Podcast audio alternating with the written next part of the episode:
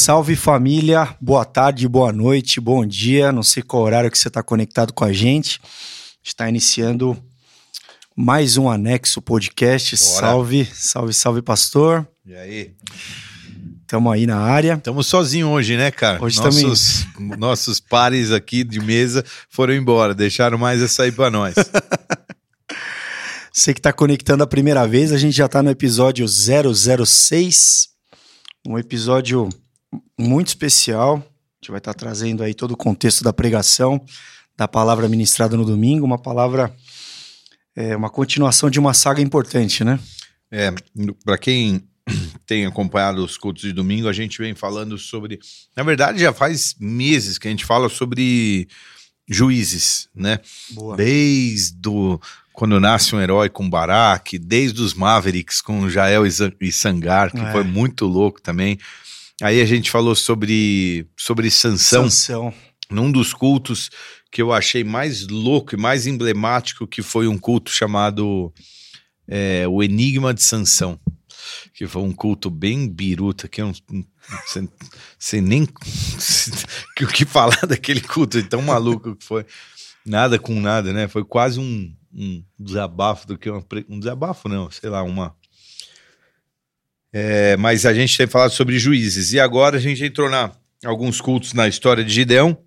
Então, só para a gente seguir aqui, como a gente sempre faz, dá um, Um um panorama. preâmbulo, um panoramazinho do, do, do culto. A gente, a gente tem seguido na história de Gideão e a gente viu que Gideão, aquele que foi chamado para livrar o povo das mãos dos midianitas. O povo adorou outros deuses, Deus permitiu que eles fossem invadidos pelos midianitas, que oprimiram eles por sete anos. Agora Gideão é chamado para libertar o povo de Israel das mãos dos midianitas. Ele é visitado por um anjo que diz: vai, vai na tua força, cara. Deus é contigo, ele que te envia. Acovardado, amedrontado, mesmo assim ele vive uma, uma guerra da fé versus o medo. Ah, ele dá os passos de fé, ele, ele, ele avança com pouquíssimos soldados, ele vence so- sobrenaturalmente. E depois que ele vence, é, você lembra da história, né? Os 300 de Gideão contra 120 mil. Depois que ele vence, o povo chama ele para ser rei. Ele fala: Não, não vou ser rei, não. O Senhor vai reinar sobre vocês. No entanto, a gente vê a queda de Gideão. Ele, ele, ele diz que não vai ser rei, mas no fundo ele quer ser rei, porque isso representa todos nós. A gente quer que Deus governe nossa vida, mas a gente quer tomar as nossas decisões, as nossas medidas, né? E Gideão fala: Eu não vou ser rei. No entanto, ele faz um monte de coisa que é o contrário dele não querer ser rei, que manifesta lá no fundo que ele queria ser rei. Para começar, ele junta um monte de ouro, faz uma estola sacerdotal que dá poder de decisão para ele. Agora o povo fica sujeito a essas decisões da estola sacerdotal, que é o éfode que carrega os meios de decisão, e agora ele assim se coloca na condição de, de, de, de quem toma decisões, que é o papel de um rei. Ele tem 70 filhos, lifestyle de rei. ele é, e ele e para piorar, ele cria um filho entre os 70, um dos filhos chama Abimeleque, que quer dizer meu pai é rei, e ele mesmo dá o nome. Ou seja, eu não quero ser rei, mas eu vou dar um nome pro meu filho de que eu sou rei, né? Então não faz sentido nenhum. E aí a gente entrou na história de Abimeleque.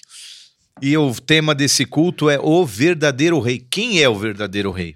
Porque Abimeleque, ele, ele chama a, a, a- a bronca para ele e fala: Eu quero ser rei, é, mas tem 70 disputando comigo. E ele vai para terra dele, que é Siquém, e ele fala com o pessoal: Vocês querem que os 70 sejam rei ou vocês Ou eu?" querem que eu seja rei? É. É. Só que assim, não esquece, hein? Eu sou do sangue de vocês É. e a gente é família. E, meu, é- é- seria muito bom que eu tivesse lá. Para todos nós vai ser bom, né? É, e tal, né? E tipo, meu, é, é, como é que é aquela historinha assim? Quem quer rir tem que fazer, tem que, tem que fazer rir e tal. Então, nós estamos aí, né? Sou sangue de vocês. Se vocês me puserem no poder, sabe como é que é?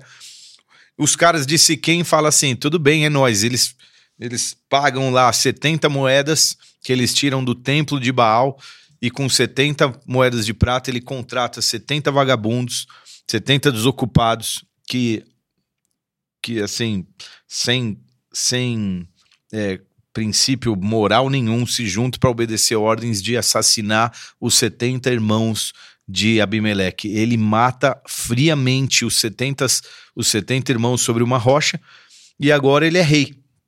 E agora uh, ele começa a ser rei, até que uma coisa muito louca acontece, né? Porque um dos 70 escapa, um cara chamado Jotão. Jotão.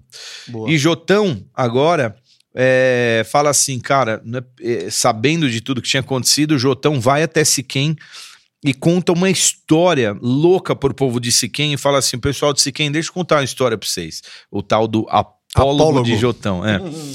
O Apólogo é uma história fictícia, fantasiosa, mas que carrega lições e morais. E, e agora ele conta a história da árvore, e é muito louca. A história é mais ou menos assim. As árvores se reuniram para dizer assim: quem que vai reinar sobre nós? Aí eles chegaram e falaram para Oliveira: reine sobre nós. A Oliveira falou: como é que eu vou reinar sobre vocês e abrir mão do azeite que engrandece os deuses e que honra os homens e os deuses? Aí eles chegaram e falaram para a figueira: seja nosso rei. A figueira falou: não, não posso abrir mão do meu fruto saboroso, do meu, do, do meu, né, do meu fruto que, enfim, que é saboroso e doce. E aí foram para oliveira.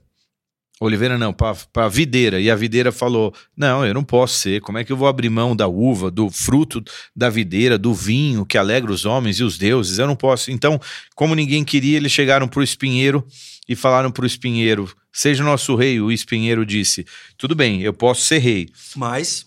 Mas se ele vem com um monte de. de, de, de, de como que fala? De enfim, ficar meio friozão, o, o, arbusto e espinheiro fala: Eu posso ser rei, mas vocês vão se abrigar na minha sombra e, e, e me obedecer, senão vai vir fogo de mim e vai consumir vocês, algum, alguma coisa assim, né? É, vou Deixa ler esse eu... último trecho vai aqui. Vai lá, vai lá, manda lá. Que Ele eu... disse assim, só para só concluir. Vai lá. É, diz assim: O espinheiro disse às árvores: Se querem realmente ungir-me rei sobre vocês, venham abrigar-se à minha sombra. Do contrário, sairá fogo do espinheiro e consumirá até os cedros do Líbano. Jotão estava. Oh, Jotão tava contando essa história para Siquém, dizendo assim: Meu, olha a bobeira que vocês fizeram, cara. Vocês escolheram o espinheiro, Abimeleque, para ser rei de vocês. Um espinheiro, não dá fruto nenhum. Acabou de matar 70 pessoas. É esse tipo de gente que vocês querem sobre vocês. E aí uh, ele sai correndo, só solta a bomba lá e sai correndo. E o pessoal de Siquém fala: Caraca, meu, será que nós erramos? E aí o mais louco vem depois. Três anos depois que Abimeleque está governando a Bíblia diz assim: fazia três anos que Abimeleque governava sobre Israel, quando Deus enviou um espírito maligno entre Abimeleque e os cidadãos de Siquém.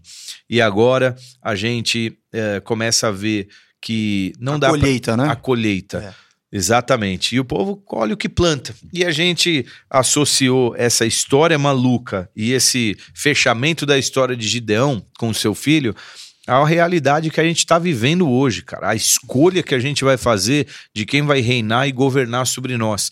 E a quantidade de, de semelhanças e coincidências com o que a gente vive hoje é impressionante. É. é. impressionante. Essa é a história. Eu estava vindo aqui para o podcast, curiosamente, pastor, eu estava sintonizado na rádio e eu vi uma frase que, olha só, que é aquela frase, acho que ela é bem conhecida de todos aqui, talvez de muitos, que diz assim: para que o mal triunfe, basta que os bons fiquem de braços cruzados. Uma frase de Edmund Burke, né?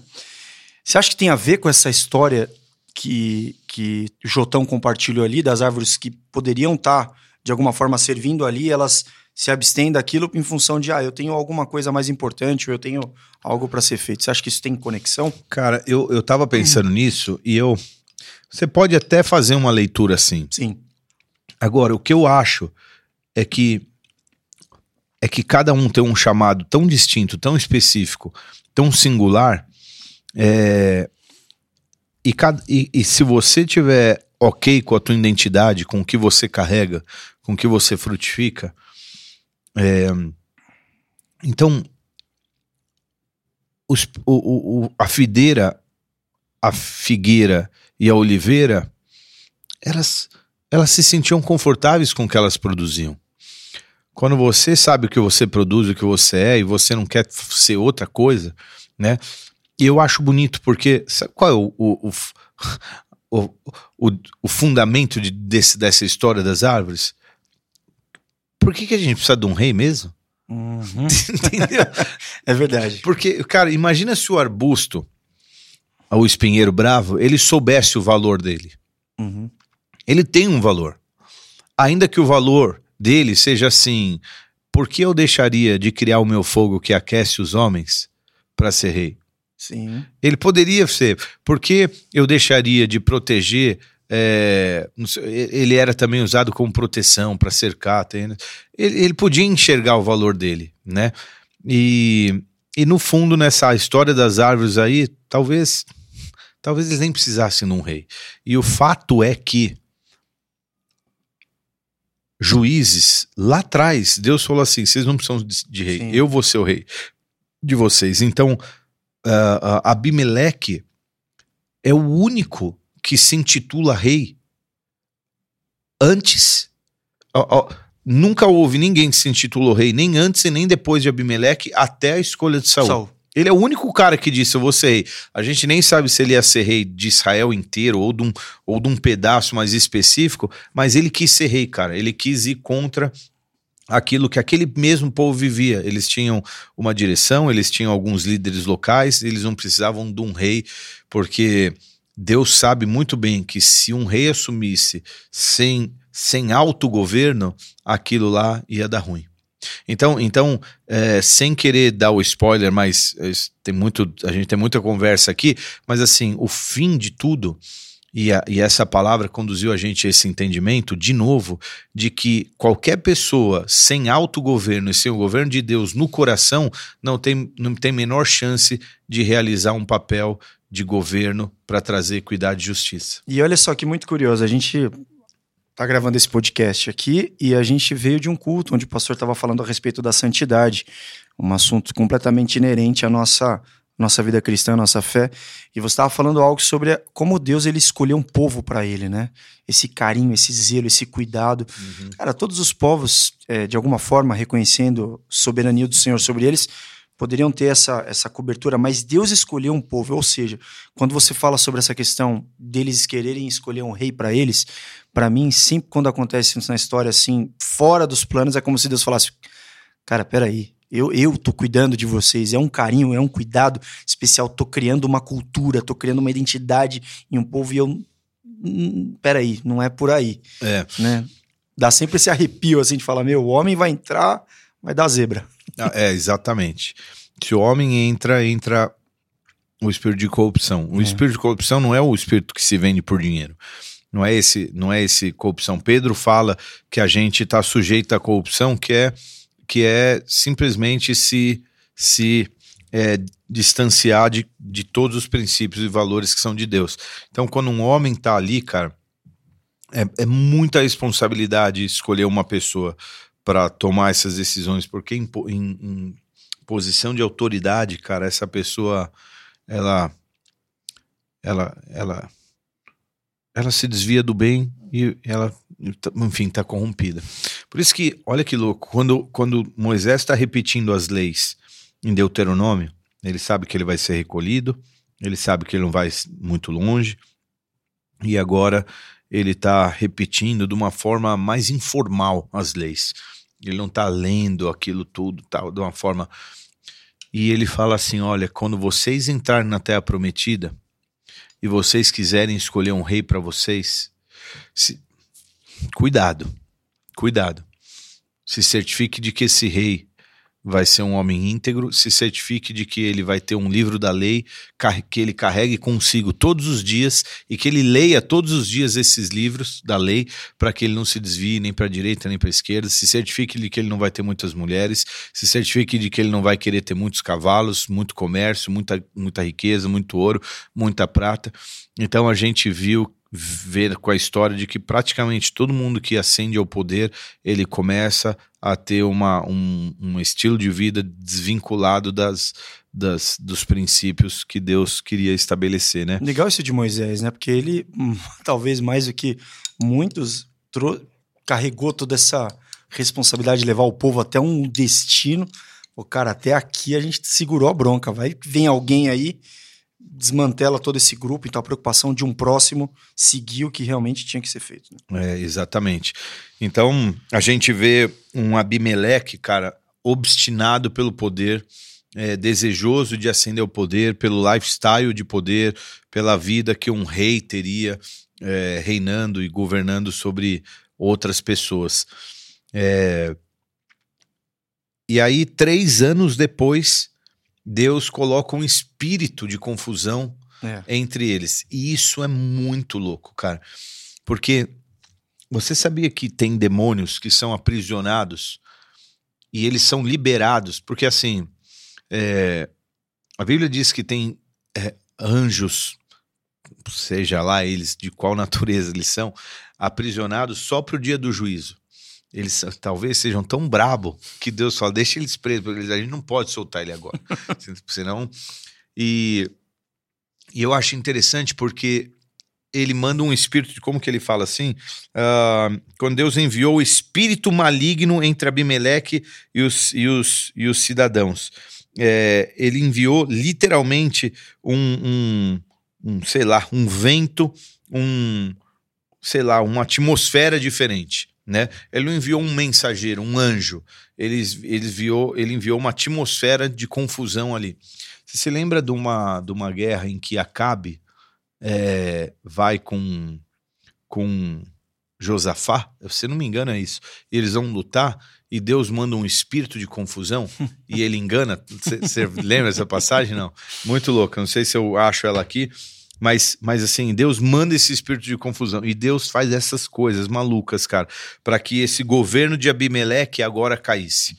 Eu, eu, eu não sei como acontece isso espiritualmente, mas independente do governo que entrar, a nação vai continuar clamando, vai continuar orando e Deus vai, sei lá, vai fazer do jeito dele para trazer e restaurar e trazer é, justiça Sim. Para que a gente continue, enfim, seguindo avante. A igreja nunca para. A gente não precisa de um governante que para determinar se a igreja continua, se a igreja não continua, né? Eu não Essa sei se a- tem alguma semelhança com a história da- que a gente está vivendo, mas é muito interessante que depois de três anos de governo, ou seja, estava quase para terminar o mandato, né? E chegou o impeachment, Liter- literalmente, foi cara. Deus.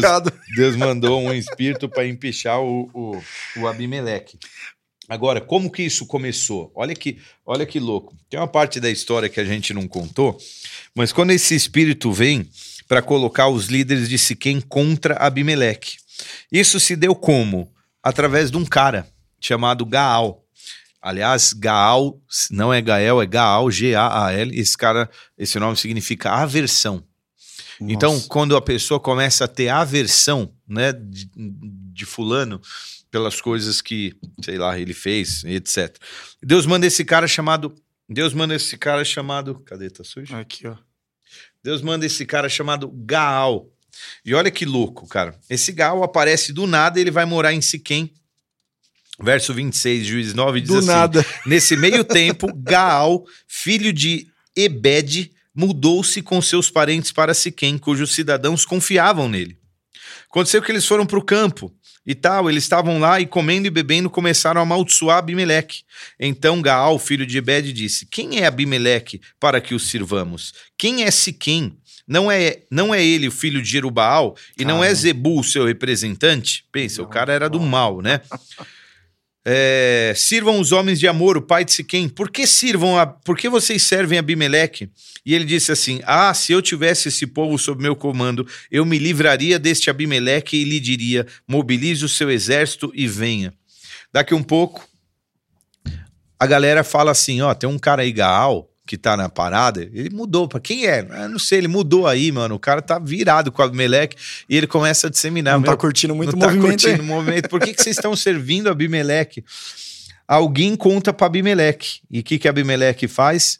Ele fala, vou cancelar esse cara. É. E ele vem atrás. Porque normalmente uma voz que se levanta contra um governo autoritário, o que, que acontece? Cara, eu vou te dizer. Um governo que manifesta é, é, pitadinhas de autoritarismo Sim. Aí, pelo discurso já, pelo discurso, é, você já começa a ver que, que não é legal. Então você vê lugares e países onde o socialismo tem sido instaurado, qualquer voz que se levanta contra uma liderança autoritária e tirana, que esse era Abimeleque, tá? Uma autoritária, uma autoridade tirana. E, e, e quando o poder tá numa, numa mão só, se eu não me engano, foi. Foi. Caramba, quem que falou isso, meu? É, Montesquieu, ele fala assim: autoridade, o autoridade na mão de um homem só se chama monarquia. A monarquia corrompida se chama tirania. Uhum. Então, então agora é, esse cara, Abimeleque, é um tirano que mata a, a, seu bel prazer 70 caras só para ele ter o governo, só para ele ter o poder. Sim. E que paga as pessoas que ele quer ter do lado dele para respaldar esse poder dele. Cara, isso é um governo tirano. E agora, quando uma voz se levanta contra um governo autoritário, autoritário e tirano, ele agora ele é cancelado. E agora ele vai correr risco, que é exatamente o que acontece com o Gael. É, ele, ele, ele tem um encontro né, com com, com, com Abimeleque. É... Ousado esse cara, hein? Ousado. É... Então Gaal conduziu para fora os cidadãos de Siquém e lutou contra Abimeleque. Abimeleque o perseguiu e ele fugiu. Muitos homens de Siquém caíram mortos ao longo do caminho até a porta da cidade. Abimeleque permaneceu em Arumá e Zebu, expulsou Gaal e os seus parentes de Siquém. Ou seja, botou para correr. Então, ou você morre, ou você vaza, cara. É. Ou você vaza. O que a gente viu acontecendo em alguns países como a Venezuela, como eu disse, o, o maior êxodo registrado na história da humanidade foi o é, êxodo venezuelano. É, Roraima, né?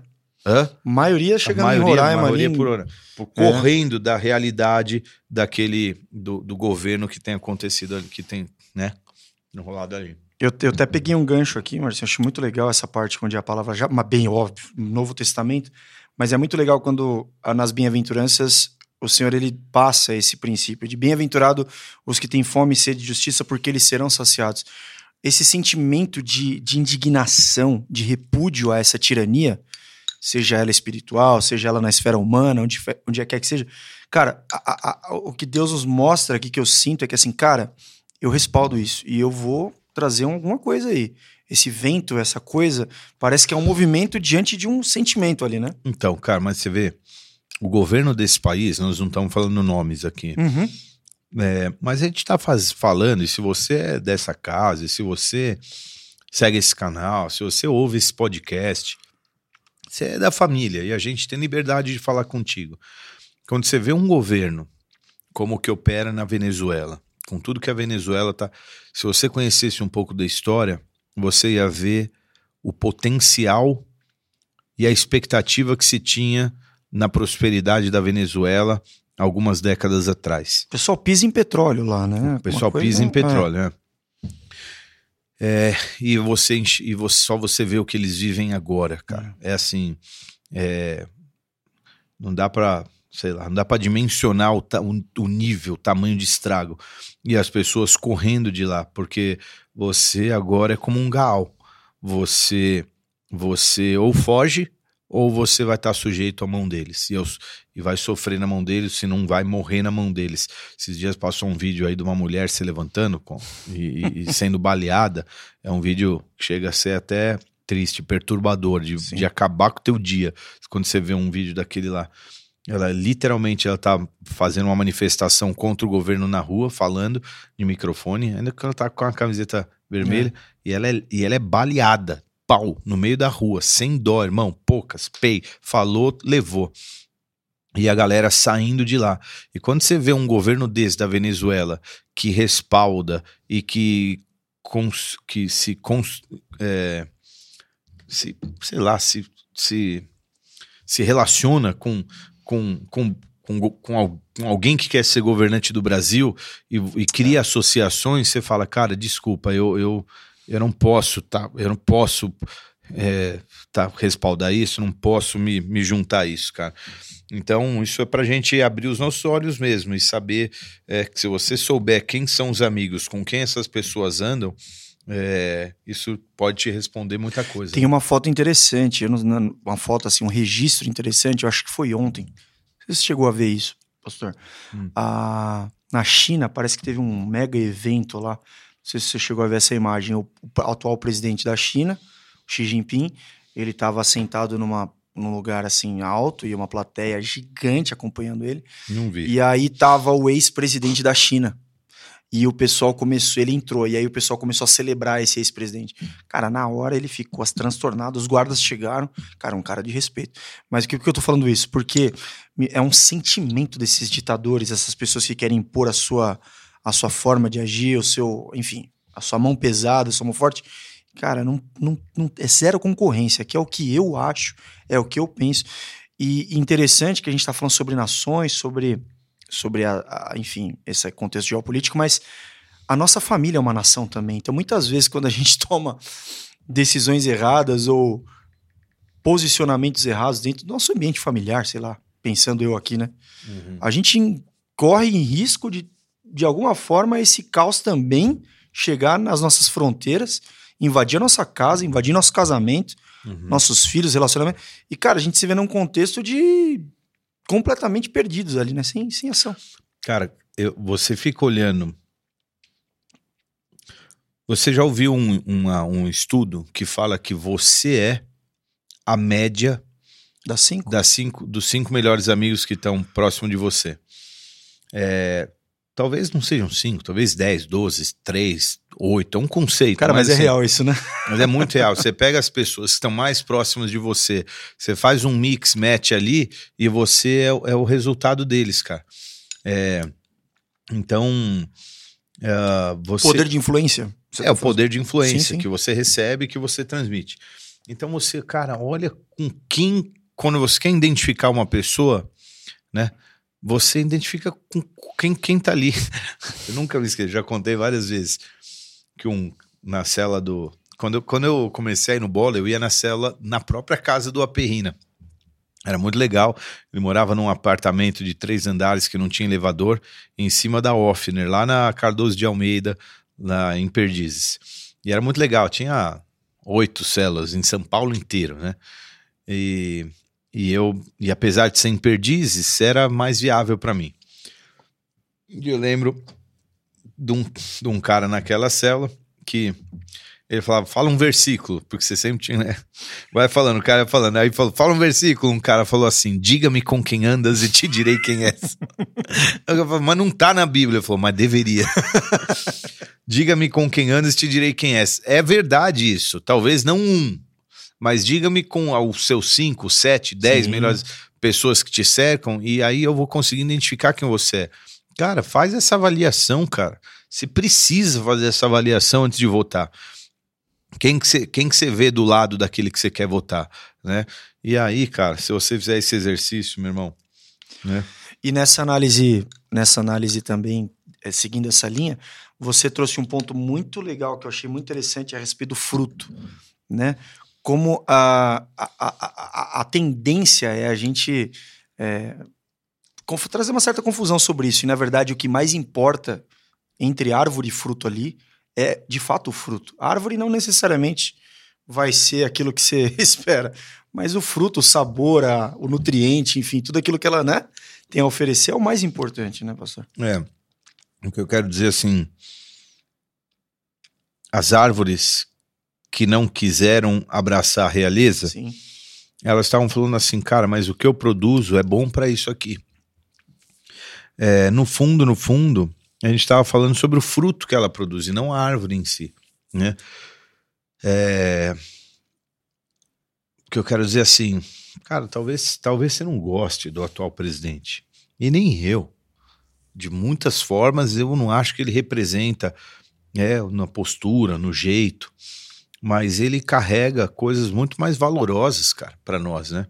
E, e é importante a gente entender isso, né? Você é. pode ter uma árvore lindíssima, é, extremamente convidativa no seu discurso, mas o fruto é ruim. O que, que você faz, cara? Você vai na árvore que talvez não seja mais linda, mas o fruto é bom e você quer o fruto que ela, que ela carrega.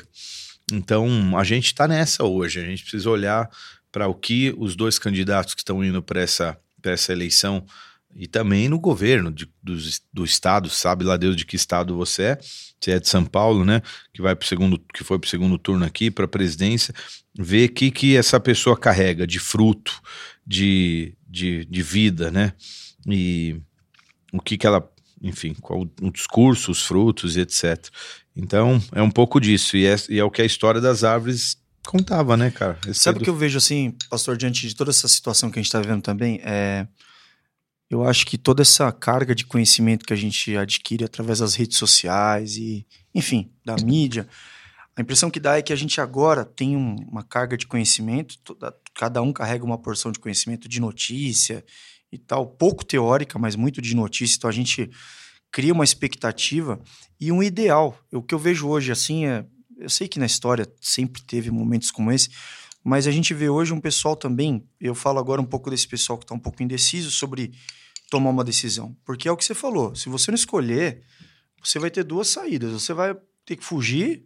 Não é isso que aconteceu com uhum. o Gal? Então, assim, é, existe um ideal. Eu acho que tem um ideal. Mas hoje, falando agora da situação que a gente está, talvez se a gente olhasse para essa situação do presidente como um, um escudo, uma, uma, um tempo de contenção para um mal maior que poderia estar tá acontecendo se a gente não ponderasse, né? É, cara, eu acho que quando a gente deixa essa, sabe, o, o ser humano tem, ele tem uma, uma propensão a, a, a colocar numa figura que está no no spotlight, assim, que tá no. Todas as respostas, né? É, as respostas, soluções sim, sim. e também os problemas. Sim. Né? Então você escolhe alguém para bode expiatório, para carregar os problemas, é, sempre. E você escolhe alguém que você acha que vai ser a solução. E agora, cara, isso vira uma disputa, porque agora a gente projeta o nosso desejo, o nosso senso de vitória em alguém. É. Cara, é isso que o time de futebol faz. Por que, por que, que, por que, que você torce, cara, pro Corinthians, pro São Paulo, pro Palmeiras e vibra, e briga, e discute, e sai na mão? E se o teu time perde, você fica triste. E se ganha, você fica querendo tirar sarro com os outros. E, e, no fundo, você não ganha nada, cara. os caras ganham 500, 700 pau por mês. Você você fica lidando aí com as mazelas da, das dificuldades. Você não ganha nada. E você não perde nada, cara, se o teu time... Mas você gosta de projetar em alguém que carregue Sim. uma vitória para você fazer parte daquilo tal. Então, acho que as pessoas hoje estão escolhendo o, o, candidato A ou o candidato B e, tipo, nós precisamos ganhar, nós temos que ganhar, sai na mão e briga. E é um negócio assim, você fala, cara, porque você fica projetando como se fosse um time. E agora entra um tanto de orgulho, assim. É que nem você chegar para uma pessoa e falar assim: é, deixa de ser palmeirense e vira santista é, deixa de ser Santista, vira São Paulino. Você fala, imagina, isso é uma ofensa. E agora as pessoas se sentem ofendidas em mudar de lado. É um negócio que você adotou como uma bandeira, como um verdadeiro time. E aí vira mais orgulho do que um negócio consciente, cara. Entendeu? É tipo assim. É, é... Pô, olha o plano, cara. Olha o plano de. algo muito maior. Olha, olha, né? é, é, olha o que o cara o que um quer fazer, o que o outro quer fazer. Olha Sim. os discursos, olha a ideologia, cara. Olha, olha o sistema, o regime que quer implantar, como. E essas coisas, cara, são. são são muito distintas. Então, quando você olha para um, para um, para um discurso que quer implantar uma espécie de socialismo aqui, você fala, cara, como é que eu posso ter parte com isso? Sim. Como é que eu posso ter parte com isso? E, e, me, e assim, me inquieta como as pessoas escolhem esse lado sem, sem ponderar isso. Escolhe porque porque tá, tá por assim, paixão, né? Por paixão, é. é. Por um negócio acalorado de paixão, né? Ô, pastor, eu vou te fazer uma provocação aqui. Hum. Uh, tem um, um trecho da palavra que você leu, me fugiu aqui qual foi a passagem. Aqui, eu achei. Deuteronômio 16, 18 você colocou assim, ó, juízes e oficiais, é, a palavra diz, né, juízes e oficiais porás em todas as tuas cidades que o Senhor teu Deus te der entre as tuas tribos para que julguem o povo com juízo e justiça. Tá. O 19, não torcerás o juízo, não farás acepção de pessoas, é, nem receberás peitas, tal. A tradução aqui minha tá até meio muito rebuscada. Porquanto a peita cega os olhos dos sábios e perverte a palavra dos justos. Enfim, em suma, ele está dando orientações para o povo, para o povo saber escolher uhum. os seus representantes. Onde é que eu quero chegar? É, hoje, ah, tem muita gente, eu digo, ah, como você falou, né, a gente está falando aqui com a nossa família, mas tem muita gente quando ouve falar sobre política, principalmente no âmbito da igreja, torce um pouco o nariz. Mas a gente já a gente consegue ver aqui, nessa, né, nessa ponderação aqui na palavra, uma orientação de Deus ao povo para que fizesse escolhas é, lúcidas, que tivesse senso para tomar escolhas. Uhum. Onde eu quero colocar a pergunta aqui para você. Quando a gente fala que o Estado ele é laico, é, qual que é a abrangência desse contexto? Porque muita gente usa isso para dizer que, peraí, então, como assim? É, representante A ou B está tomando, está é, se pautando, né, em princípios, uhum. né, e tal, não sei o que, está proferindo sua fé. O que, que você entende sobre isso? O que, que de fato é isso? E como que a igreja deve se posicionar diante disso? Então quer dizer que se a gente tiver um presidente que for é, evangélico ou cristão, nossos problemas estão resolvidos, porque afinal de contas, a palavra de Deus fala que quando o justo, prospera, o justo governa, o povo, povo prospera. Então tem uma série de conexões aí um pouco superficiais que a galera faz. E, e, se a gente não elucidar isso, a gente acaba meio que ficando fora do debate, porque enquanto a gente está aí patinando, né? O, o, o povo tá é. aí. E, e, e, Exato. e construindo em cima disso, né? Eu tô babando um açaí aqui, nós estamos comendo um açaizinho do Spadini aqui. Salve, Spadini! Cara, a gente, a gente recai sobre o tema de duas palavras atrás e o de domingo também. Se você não tiver um autogoverno, porque sempre quando a Bíblia fala de governo, nós estamos falando do, do coração do indivíduo, Sim. né? De controle, de domínio. De dentro, né? De dentro, é de, de manifestar o, o, o, fruto do Espírito, a vontade de Deus através da tua vida. E de fato, cara, é, se a gente quer liberdade de culto e a gente tem um Estado laico, esse, essa pessoa vai ter que governar para cristãos e não cristãos. É, agora, imposição de lei é, vinculada a uma, a uma a uma questão religiosa, isso, isso vai contra o, o Estado laico. É um Estado que não é religioso, vamos, vamos assim dizer. Diferente, por exemplo, de um país islâmico que é declaradamente e tal. Né? E, e, cara, a solução não é um governante e não são leis, porque a gente. O que, que a gente não quer, cara? Tem até um, um, um nome que eu, que eu tenho é, ouvido uma, uma voz de direita na América do Norte que tem sido proeminente lá, um cara chamado Jordan Peterson, muita gente deve conhecer. A gente leu o livro dele, 12 Regras para a Vida, etc. Entre muitas coisas legais que ele fala, ele se destacou porque ele foi uma voz no Canadá contra a imposição de pronomes neutros, neutros que deveriam obrigatoriamente ser colocados. Então ele se levantou dizendo assim: não, peraí, você pode até nos dizer pela lei aquilo que a gente não deveria falar. Mas a gente nunca vai viver uma lei em que vocês dizem o que a gente deve falar, o que é muito diferente. Sim. Então, por exemplo, a gente não vai é, fazer uma lei que todas as pessoas têm que se batizar nas águas. Imagina essa lei. A gente não vai fazer uma lei onde todas as pessoas são obrigadas a ir pelo menos um domingo por mês num culto evangélico. A gente vai fazer uma lei onde as pessoas são, são obrigadas a dar dízimos e ofertas na igreja. Não existe essas leis. Sim. Essas, essa, é impossível a gente fazer essas leis. Então, agora, fazer leis que dizem que a gente tem que ter determinados materiais na escola, não cartilhas de aprendizado etc, que ferem tudo isso que essa nação vive é tal.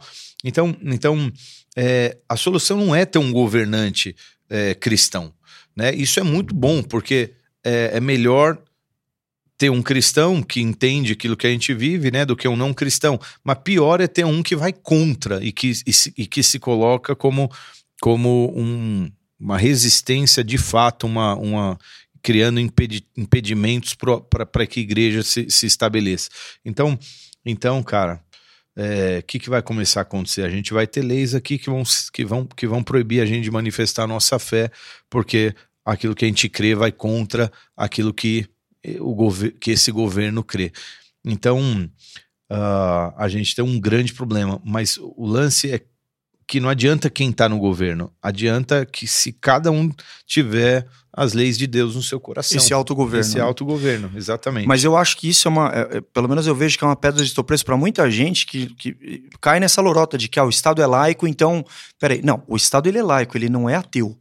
Ou seja, existe liberdade de profissão de fé. Exatamente. Então, qualquer governante, seja ele qual, qual, qual foi o eleito, ele tem é, justamente isso, né? A liberdade. Por isso que é o Estado laico, não é isso? Ele tem liberdade de proferir a sua fé. A liberdade é um fundamento básico. Deixa eu te dizer. É isso aí. Esse eu, é o não, nosso eu, não, eu não me conformo com um cristão que se diz socialista. Quer dizer, perdão, eu até entendo, porque o socialismo, no discurso, ele é belo. Em termos de equilíbrio, de equidade e tal. Sabe qual é a visão? A visão ah, ah, que respalda o- a visão do cristão socialista? Atos capítulo 2. Aliás, vou até abrir aqui. A- Em Atos capítulo 2, a galera, a galera começou a dar eh, das suas. Das suas Repartir, né? repartir. Vou, vou- vou até achar. Tudo que comiam, é isso, né? É, isso daí. Cadê? Eles tinham. Eles tinham. É... Peraí, deixa eu pôr aqui, ó. De Pedro. Ele tá aqui, ó. Diz assim: ah, eles se dedicavam ao ensino dos apóstolos e à comunhão e ao partir do pão e às orações. Todos estavam cheios de temor, muitas maravilhas e sinais eram feitos pelos apóstolos. Os que criam mantinham-se unidos e tinham tudo em comum. Vendendo suas propriedades e bens, distribuíam a cada um conforme a sua necessidade. Todos os dias continuavam a reunir-se no pátio, partiam o pão em suas casas e junto participavam das refeições com alegria e sinceridade de coração. Então, mas vamos lá, mas tinha um contexto aí, não é? Tinha um contexto e Eles não tinham muito, nada, muito era um claro. povo perseguido, não era? Tem todo um. Hum. Precisavam estar juntos, né? Para começar, eles davam voluntariamente e espontaneamente. Já, já Bom. foge do, do, É, do já, conceito já socialista. pode, é. Não, Não, não, não tinha nada que era compulsório. Você Sim, não era obrigado a dar. Como num, num, num, num regime assim. Certo. E até hoje as pessoas dão. Tem pessoa que dá carro aqui. É. Tem pessoa que dá casa aqui, cara. Tem pessoa que vem e dá quantias de dinheiro que, que são relevantes. Que você fala, poxa, que, que coisa linda, cara. Né? Eu, a gente recebeu uma doação para a Missão Índia de 10 mil reais. Bom. Uma pessoa com coração, né? Aí, infelizmente, a gente vendeu só 40 eh, refeições para o jantar da Missão Índia. Então, enquanto uns não dão daqui, Deus vem lá e levanta um que faz isso, e que paga o Deus, valor hein? de, sei lá, 100 refeições, É. né? Agora, era um movimento, cara, absolutamente espontâneo. Sim. Como acontece aqui, totalmente fundamentado em amor, puro amor, cara. Você dá porque você ama. E qual é a realidade? A realidade é que eles tinham propriedades privadas. E o fundamento do capitalismo é direito à propriedade privada, aquilo que você tem é teu. E ponto. E acabou. E você tem liberdade de fazer o que você quiser. Se você tem bens e recursos, você tem liberdade de dar o que você quiser. E eles tinham. Porque a posse era deles. Se fosse do governo a posse, eles não poderiam dar Sim. mas era deles. Então eles podiam chegar e falar assim: ó, tá aqui o, o- a- a- aquilo que eu tenho, aquela, é, é, aquela história de Ananias e Safira. Quer ver, ó? Deixa eu voltar aqui para Atos, capítulo 2. É, exatamente, né? Isso aí já quebra tudo, porque é voluntário, né? É, é voluntário, é totalmente Não voluntário. tem a mão do Estado na decisão. Ali em Atos não tinha nada do. É, né? ó- olha que louco.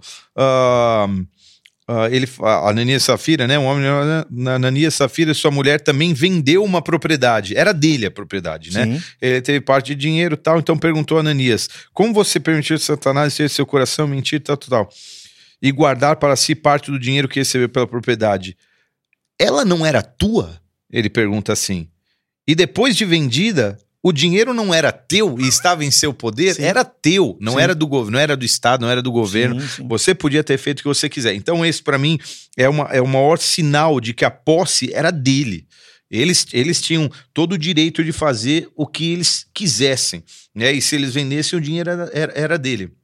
Então, na Bíblia, sempre fica claro e, e esse pressuposto da, da liberdade de você ter o que é teu e de você e de você ter liberdade à propriedade privada, né? É meu. Se eu quiser botar gente, eu boto. Se eu quiser, eu lacro e não faço nada. Sim. Se eu quiser vender e dar para casa do Senhor, eu dou, eu faço o que eu quiser, né?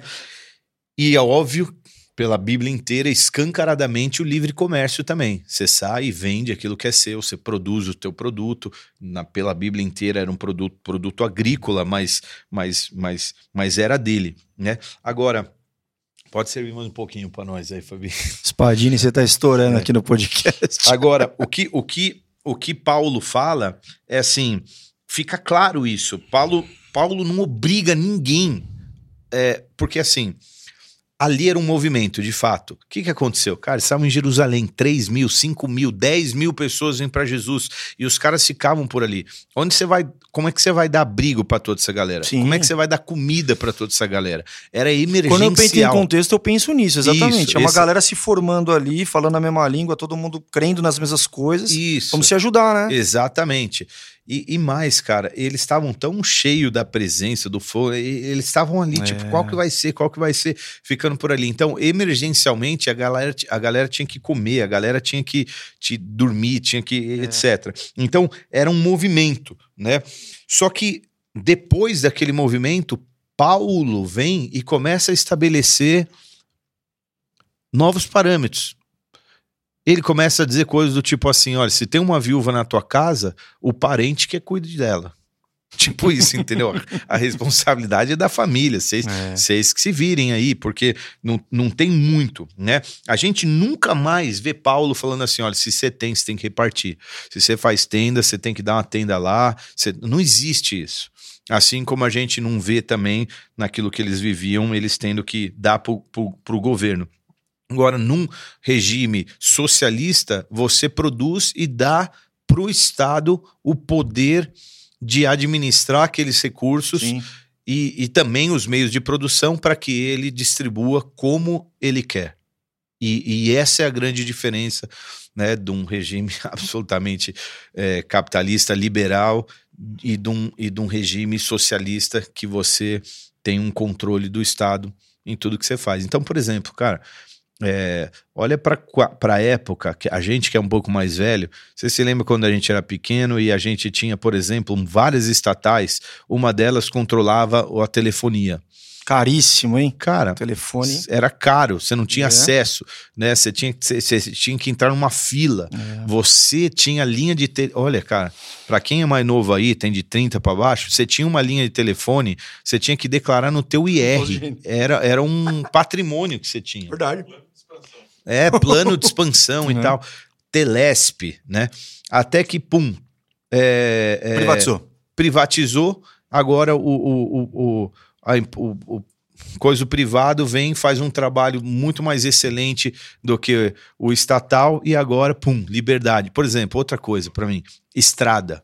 Sim. Cara, você põe na mão do, do, do sistema é, privado que faz, óbvio, você paga pedágio, né? Mas, cara, as estradas são maravilhosas. Você vai para lá, para cá. Então, você vê muito mais competência do que num estado que usa essa máquina e para suas, enfim. E, e sabe, complementando isso aí que você tá falando, sabe que eu acho uma coisa assim que é também infundada nessa, nesse, nesse conceito ideológico? Hum. É, por exemplo, ah, mas o Estado tem que nos dar. Outro dia, é, alguém disse, é, mas a gente não devia pagar, pagar condução para andar de ônibus. Aí você para e pensa, e fala, mas espera aí, mas o, o cobrador de ônibus, ok, então a gente não paga. O cobrador de ônibus, ele vai receber como? Ah, ele vai receber do Estado. A gente não vai pagar, ué, mas você não paga imposto? Ué, então não, então não, não, essa conta não fecha, o Estado não gera riqueza. Hum. Então esse é um conceito para mim que ah, isso é ruim nisso. Quem gera riqueza é o povo, é trabalho, é, é suor, energia, é empresa, é, Cara, é, é CL é a gente trabalhando para gerar a, riqueza, a né? compaixão do pobre, a compaixão pelo pobre, pelo necessitado, ela é inerente à, à- à nossa missão. Uhum. Só que tudo que Jesus fala em relação a ajudar o pobre é fundamentada no amor, na generosidade e no amor. E se você quer ajudar alguém, você precisa ter gerado riqueza para ajudar alguém. Boa. né? Baseado, É. baseado no amor. É óbvio que existem políticas públicas que são, que são boas, cara, para ajudar quem precisa, né? Mas, mas, por exemplo, nós temos o Instituto Forte, que acolhe pessoas em condição de rua. É a gente fazendo um, um, um pouco disso, né? É, cara, ó, existe uma estatística que diz que se cada igreja do Brasil adotasse uma criança, não existiriam mais crianças é, órfãos. Eu não estou falando uma pessoa da igreja. Cada igreja tem pessoa, tem igreja com 5 mil pessoas, tem igreja com 3 mil pessoas.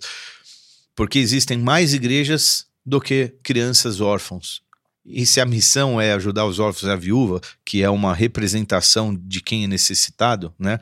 É óbvio que são todos, né? Mas a viúva é uma representação de um necessitado que não tem muita condição de prover para si, e um órfão também é uma representação de quem não consegue prover para si.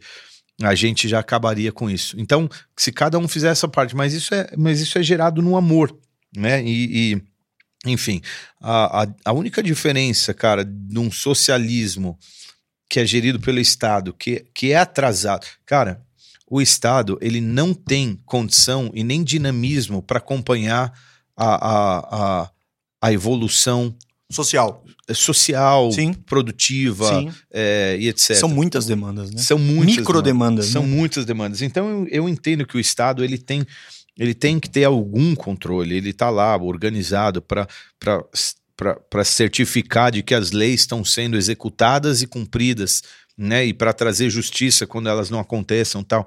Mas ele em si ele não tem capacidade sequer de regulamentar o dinamismo da evolução dos meios de produção, das empresas, né? Enfim. Então, a gente tem uma equação difícil, cara, difícil. Mas entre todas as coisas, a gente tem hoje alguém que tem discursos socialistas e, e- e de, e de controle. E, entendeu?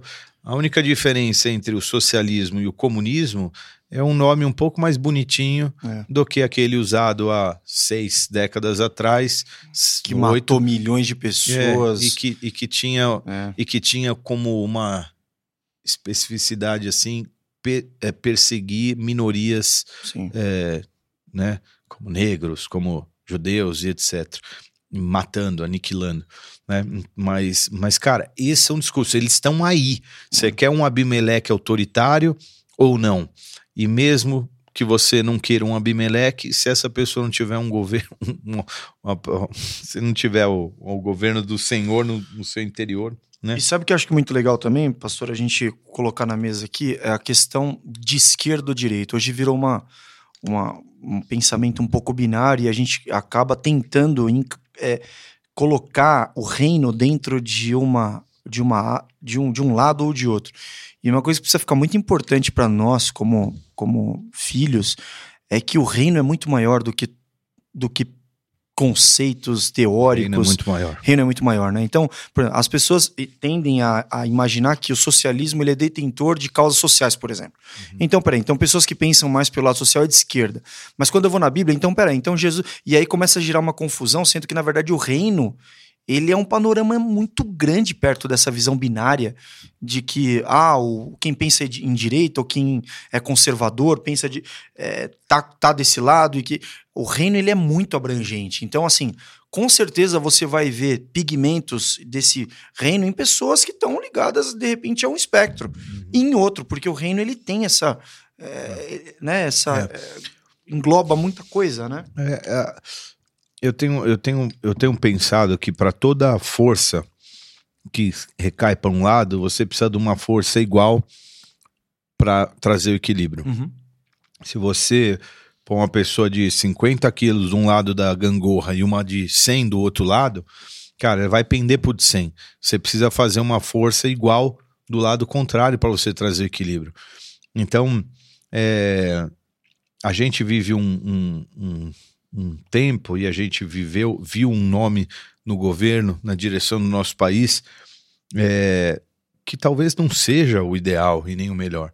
Mas, mas foi necessário, É uma cara. era uma força, né? é, era, uma, era uma força que precisava fazer. é, como que eu posso dizer? Precisava, Oposição, confronto. é, uma posição é um confronto aos níveis que eram necessários, né?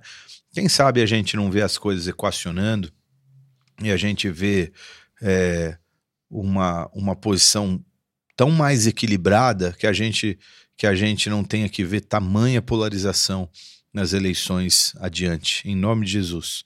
Tomara que isso aconteça. Ô pastor, e só para a gente amarrar com o final da história aqui, a palavra fala que uma mulher, a pedrada veio da mão de uma mulher, né? Hum. Abimeleque estava meio já completamente longe. Sabe o que acontece, cara? Uma pessoa, quando ela é autoritária e tirana, ela se sente acima da lei. Sim ela se sente, qualquer semelhança é mera coincidência, mas ela se sente intocável.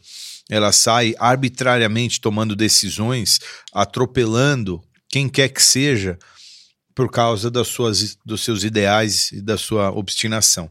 Então, Abimeleque se tornou esse cara. E agora ele vai até Siquém e mata todo mundo, arregaça todo mundo e, como profeticamente Jotão tinha dito, então se vocês escolherem um espinheiro que o fogo. Vai vir fogo de É. E agora, cara, o que que acontece? Olha que desfecho interessante, para não dizer profético. O pessoal de Siquém se refugia numa torre. Abimeleque pega lenha e põe fogo na torre e a galera morre, morre pelo fogo, é. porque essa é a característica do espinheiro.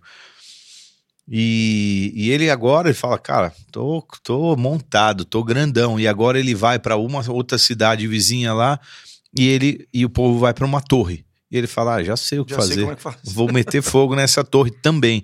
Quando ele tá começando a, a pôr lenha lá, uma mulher joga uma pedra lá de cima, pei, na cabeça dele e ele morre. Eu achei que você, ele falou, e o 70 ele matou na pedra, né? Não foi na pedra que o ele 70 ele matou na pedra. E, e, a, na... e agora ele morre na pedra. morre na pedra. E o povo de Siquim, que fez a opção do espinheiro, agora morre com fogo. Então tudo é. isso é, é, muito profético. E assim a história de Abimeleque. Por quê? Porque ninguém, cara, que opera injustiça vai ter um fim uh, próspero. Próspero. Não existe. Porque o dia que isso acontecer, Deus, você tirou a, a, a... Oi? Oi, gente. A quem chegou no finalzinho. É, é chegou no finalzinho. O Cauê, o Cauê não pôde estar com a gente hoje e o, e o, e o, e o Rodolfo, tipo aqueles. Um cara da quebrada que deu certo. foi para na Jovem prosperou. Pan, tipo, prosperou, subiu de nível, né? Ele tá num programa ao, ao, vivo na. Como que chama o programa? É, linha de, linha, linha de frente. Linha de frente. Tchau, gente. Vou deixar esse podcast vou ver outro. Tchau. Como que chama? Linha de frente. Linha de frente. Ele tá lá, mostrou, tá filmou a estrutura. Outro nível yeah. de glória. Mas nós estamos aqui, no nosso. então, no fundo, cara, a, a história ela é basicamente a respeito do, de, de quem deve ser o verdadeiro rei. De quem deve ser o verdadeiro, verdadeiro rei. Porque se, o, se você não tiver Deus reinando no teu interior, qualquer pessoa ali, né? E a segunda coisa, cara, é que a pessoa vai colher daquilo que ela plantou. É. No caso, os siquemitas, eles colheram o que plantaram, eles escolheram o arbusto, receberam o fogo. E o, e o, e o Abimeleque, que, que, que, que matou na rocha, recebeu uma, uma, rocha que matou na pedra, recebeu uma pedra na cabeça, porque isso, né? E se você não tiver Deus governando no teu interior, meu irmão, a chance de você de você ser próspero na tua alma não existe. Então, o verdadeiro rei não é Abimeleque, não é Gideão, mas é Deus sendo é. rei. E o grande problema da nossa nação não é um homem que vai tomar aquele poder, mas é Deus reinando no coração de cada um. E, e se as pessoas. Uh, cara, você percebe que nos lugares onde os princípios de Deus são vividos e mantidos, regras se fazem desnecessárias, cara. Sim. Lei se faz desnecessária no sentido de, de lei natural, né? porque você já está num ambiente justo, equilibrado, porque toda regra tem que estar tá linkada a um princípio. Se o princípio ele já é estabelecido, não necessita de regra. Mais ou menos isso, né? Na verdade, aonde mais moralidade, menos regra. Uhum. Entendeu? Alguma Sim. coisa assim. É, é meus isso. amigos, é. Acho e que é foi, isso. né? Acho que foi. Estamos aí. uma palavra é, difícil, porque, mais uma vez, cara, a gente vê que esse assunto politizado Sim. Ele Ele, ele, ele... Tá sempre a nossa. Não, ele, ele para muitas pessoas ele não é muito palatável. Ele é, ele é difícil, ele as pessoas, né? Mas, mas essa é a nossa realidade, cara. É. Né? A gente tem acesso às informações, as informações estão aí. Ninguém está isento agora de ser bombardeado por informações. É, se você é, roda o TikTok, talvez a quantidade de vídeos sobre políticas são enormes. Eles vão acabar caindo aí na tua, na tuas, nos teus timelines, né? Não sei se é ins, ou qualquer coisa, cara. Isso tá, faz parte do nosso dia. Então fica aqui algumas gotinhas aí de, de alinhamento, de conhecimento, para a gente poder ter consciência naquilo que a gente vai fazer, viver e votar, especialmente. E a gente vai continuar em guerra, né? A gente não pode imaginar que, cara, a igreja continua, nós vamos em frente. É, a gente tá vivendo um tempo meio agitado, mas, cara, vamos em Cara, frente. que né? mera, que, que, ingenu, que, que ingenuidade achar que nossos problemas vão se acabar. O que a gente vai ganhar, cara, é um pouco, um pouco mais de, de, Fôlego? não diria fôlego, de liberdade para ser igreja. É isso. E, e a gente poder fazer a, a- aquilo que é a nossa responsabilidade e o nosso chamado com, com um pouco mais de liberdade. É, é isso que a gente vai ganhar. De quebra, eu acho que a economia se estabiliza, qualquer coisa assim, mas não estamos falando sobre a questão da economia, mas, mas no sentido espiritual a gente, né? Mas não tenha dúvida, cara, de que essa guerra daqui para como é que o, o Rony fala? É, daqui para frente é só para trás, cara. Entendeu? Não tem muito pra onde ir, cara. E vamos que vamos. É. É isso, gente. Bom. Muito bom. Mais uma vez a gente está aqui nessa mesa com o nosso pastor, compartilhando dessas, dessas essas, essas gotas de, de, de, de alimento que a gente tem recebido, gotas tão preciosas que tem nos dado energia e fôlego para continuar avançando. E espero que você tenha recebido isso no teu coração, Amém. a despeito de toda a dúvida, de toda a questão que pode ter já no teu coração, mas que a gente possa ter tido aqui um tempo leve e gostoso com você. Nos vemos nos cultos, né, pastor? Nos vemos nos cultos. Quero deixar só um convite aqui para quinta-feira, todos nós participarmos de um jejum. Eu sei que a gente fez um jejum de 21 dias. É, e todos os dias, às 23h30, a gente se encontra online pelo YouTube. O apóstolo tem dirigido um momento de oração muito precioso com muitos homens de Deus e mulheres de Deus dessa nação, é, conduzindo momentos de oração e, e uma resenhazinha muito boa, né? Antes de, de cada oração. É. E o pastor Silas falou uma coisa interessante domingo? Acho que foi. Ele falou, cara, por 21 dias, muita gente jejuou, mas muita gente ouviu as orações, fez parte, orou, mas não jejuou. Então, quem sabe quinta-feira é um dia de todo mundo jejuar. E aí ele chamou essa convocação, eu achei muito legal. Então, se você não participou desse jejum, não fez um jejum, na quinta-feira você se envolva nesse jejum. É, se você puder ficar da meia-noite ao meio-dia sem água e sem alimento, tamo junto, tamo dentro, já vai ser um dia muito especial. E o segundo convite que eu quero fazer, que é mais uma convocação também, é para sábado, dia 29, véspera de eleição, nos reunirmos lá na Transguarulhense? Transguarulhense para um tempo de oração, todas as igrejas, líderes da cidade, e a gente poder buscar o Senhor lá em oração também. Vai ser um movimento muito, muito legal. O convite está feito aí. Certo? E se essa palavra e esse assunto é um quadrado aí para você, que bom que você ficou até o fim. Nossa intenção nunca foi te, te deixar desconfortável, mas trazer um pouquinho mais de luz aí, quem sabe, segundo o entendimento do teu pastor, da igreja que você ouve, que você preza, é, a respeito daquilo que a gente entende aqui. Certo? Valeu? É isso aí. Valeu, Falou. Fabi. Valeu, Fabi. Tamo junto mais uma. Valeu, Valeu. Ale. Valeu, pastor. Falou. Tamo junto.